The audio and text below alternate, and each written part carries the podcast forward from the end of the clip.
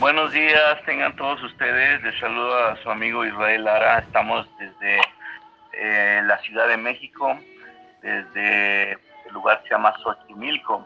Estamos contentos de estar con ustedes y poder ser una bendición. Hemos estado desde la semana pasada aquí predicando en algunos lugares. Y bueno, hoy, um, hoy queremos compartir algo. Una disculpa, ayer debíamos haber estado, pero bueno, estamos ahora este día por acá y queriendo ser una bendición.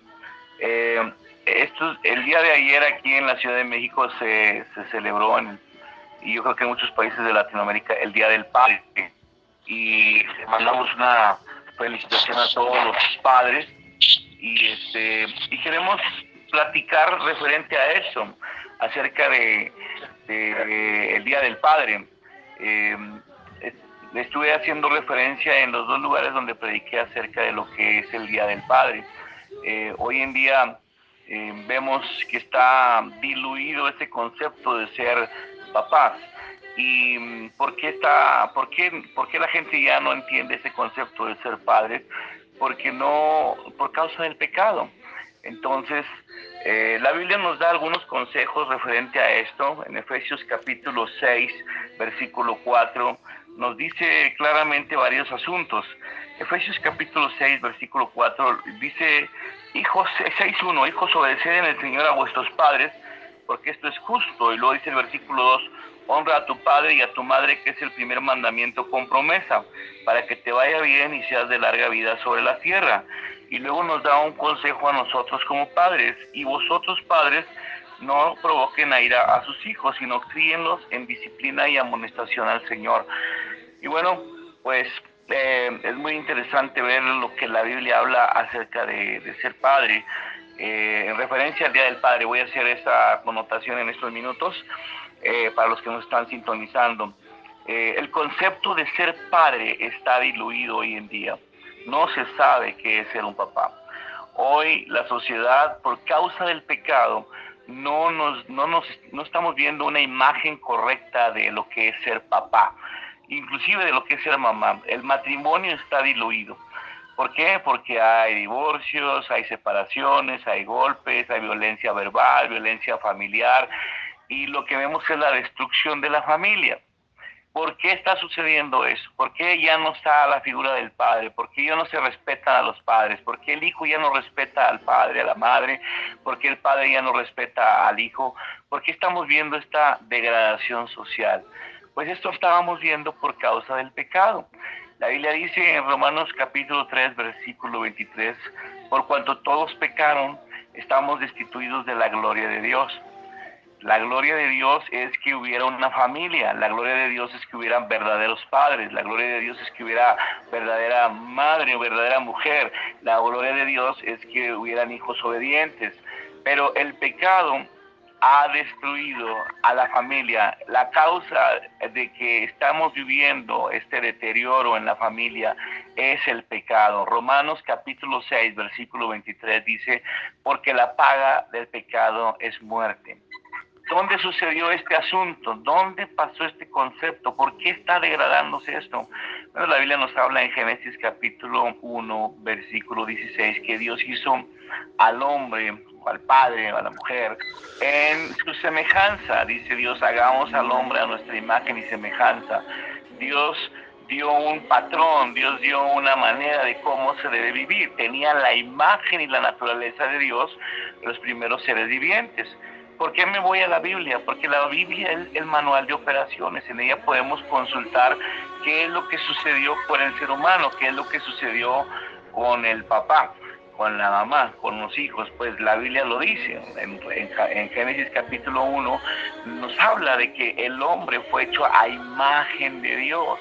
Y no tan solo fue hecho a imagen de Dios, sino como padre nos dio un destino ¿El destino cuál era? Génesis capítulo 1, versículo 28 dice que, ah, dice que Dios le dijo, fructifica, multiplícate, sojuzga, enseñorea a la tierra. Eso es lo que el Génesis le dio a la primera familia, le dio a los padres este encargo, les dijo fructifiquen, trabajen, multipliquen, sojuzguen, tengan una fe agresiva y enseñoreen, tengan autoridad. Todo iba perfecto, todo iba bien, hasta que en Génesis capítulo 3 nosotros vemos la desobediencia del ser humano, la desobediencia de los seres vivientes, de los primeros seres vivientes.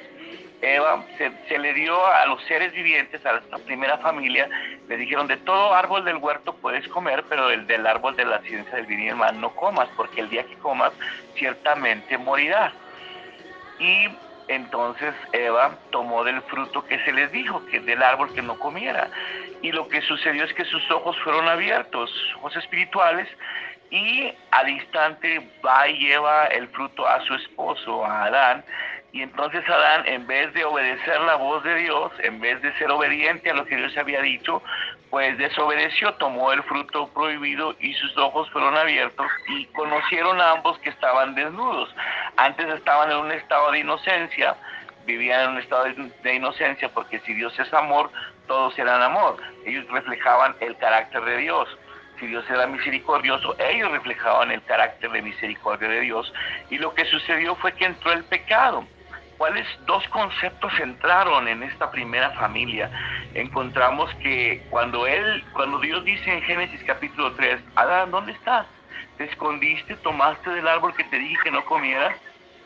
Y Adán se escondió porque se dio cuenta que estaba desnudo, cosió hojas de higueras y lo que sucedió fue que tuvo miedo, dijo, tuve miedo y me escondí. Y entonces, esta acción que Adán y Eva hicieron, que estos primeros padres hicieron, es una acción de desobediencia y ahora están con miedo y con culpa. La culpa es remordimiento de conciencia. Desde esos entonces, desde, esos primeros días hasta nuestros días, todos los seres humanos nacen con una naturaleza caída, una naturaleza adámica, Romanos capítulo 5, versículo 19 dice que por la desobediencia de uno los muchos fueron constituidos pecadores. Entonces tenemos ahora la distorsión de la familia, la distorsión de ser papá, la distorsión de ser mamá. Entonces vemos que desde esos días hasta nuestros días hay asesinatos, hay robos, hay hurtos, hay divorcios, hay separaciones. La paga del pecado es muerte. El pecado se enseñorea de los seres humanos matando, asesinando. Y este es el pan de cada día.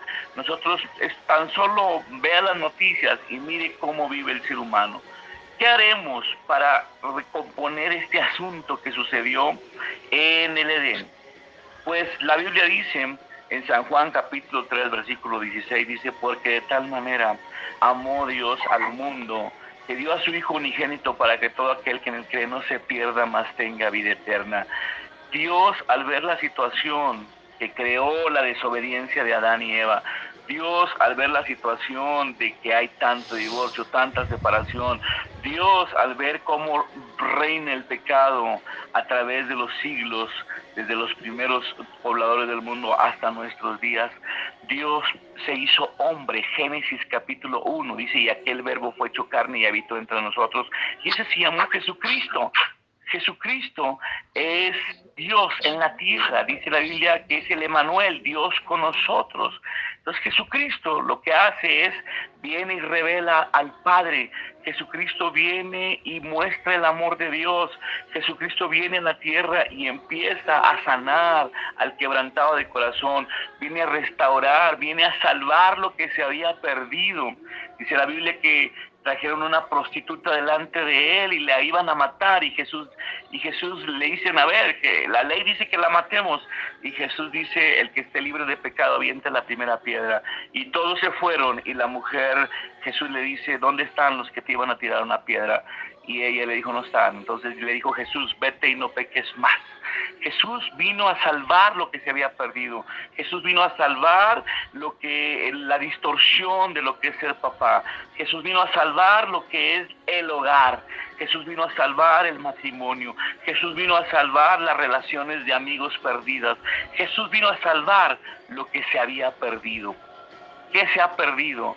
El matrimonio, ¿Qué se ha perdido el liderazgo del Padre, ¿Qué se ha perdido hoy en día Jesús vino a salvar lo que se había perdido. ¿Qué necesitamos para recuperar el liderazgo en la casa como padres? Invitar a Jesús a nuestro corazón. Necesitamos que Él reine en el corazón, que Él sea el Señor de todo. En esta tarde, en esta mañana, dile a Jesús, Jesús, reconozco mis pecados. Reconozco que soy un pecador y que te necesito. Dile, entra a mi corazón, sé el Señor de mi vida. Quiero recuperar el liderazgo en la casa. Quiero recuperar lo que se perdió en el Edén. Quiero y reconozco que soy un pecador y que necesito tu perdón.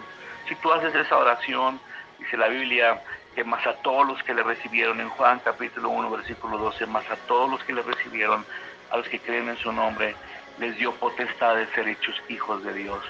Ahora, Romanos 5, 19, la segunda parte dice, pero por la obediencia de uno, ahora todos son constituidos justos. La primera parte, la desobediencia, nos hace pecadores a toda la humanidad, pero la obediencia de uno, que fue la de Cristo, Romanos 5, 19, la segunda parte, dice, más por la obediencia de uno, los muchos serán constituidos justos. Si tú recibes el don de vida, de salvación, ahora eres justo delante de Dios. Dios ve a su Hijo en ti, si tú le has recibido en el corazón. Y entonces poco a poco se recupera el liderazgo en la casa. Poco a poco se recupera la figura que se perdió en el Edén. Ahora regresa la imagen de Dios a tu vida vía la obra de Jesucristo. Romanos capítulo 3, versículo 21 dice, aparte de la ley, se ha manifestado la justicia de Dios, testificada por la ley y por los profetas, la justicia de Dios por medio de Cristo. Cristo es nuestra justicia. Cristo es el que recupera el liderazgo del hombre que perdió en el Edén. Cristo es el que recupera el matrimonio. Cristo es el que recupera lo que se ha perdido solo si tenemos fe solo si creemos lo que dice la palabra de Dios, solo si creemos la obra redentora que hizo Jesús en la cruz del Calvario. Jesús es el que puede cambiar al ser humano. Nosotros no podemos cambiar nada, pero Jesús sí lo puede hacer. Lo que para el hombre es imposible, para Dios todo, todo le es posible. Si tú estás ahí con un corazón triste y quebrantado, dice la Biblia que Dios no lo desprecia cuando tú estás ahí en las horas más oscuras de tu vida, clamas a Él, le recibes en el corazón y le pides ayuda. Él dice, clama a mí, clama a mí en esta mañana y yo te responderé. Es lo que dice Jeremías 33.3. Él ha prometido estar con nosotros hasta el fin del mundo y Él es el que recupera lo que se perdió en el Edén bendecimos a todos los papás en este día que pasó este domingo y bendecimos al liderazgo en la casa, papá y mamá, y bendecimos tu vida. Si tú ya eres cristiano y andas frío, te pedimos en el nombre de Cristo Jesús que retomes las bases que dicen la palabra de Dios, que regreses a tu primer amor, que regreses a las bases de la palabra de Dios. Te bendecimos en esta mañana y declaramos el bien y la misericordia para tu vida. Como decía Pablo, el amor del Padre, la gracia de Jesús y la comunión del Espíritu Santo sean contigo. Dios te bendiga.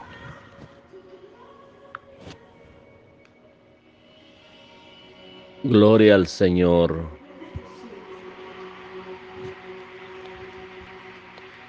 Gloria al Señor. Damos gracias, Señor, por este momento, Pastor Israel Lara, por esa palabra que ha llegado a, por esa palabra que ha llegado a cada uno de los hermanos y hermanas que nos están escuchando. Que Dios les bendiga, muchas gracias y será hasta la una del día hora de San Antonio, Texas nuevamente. Adiós.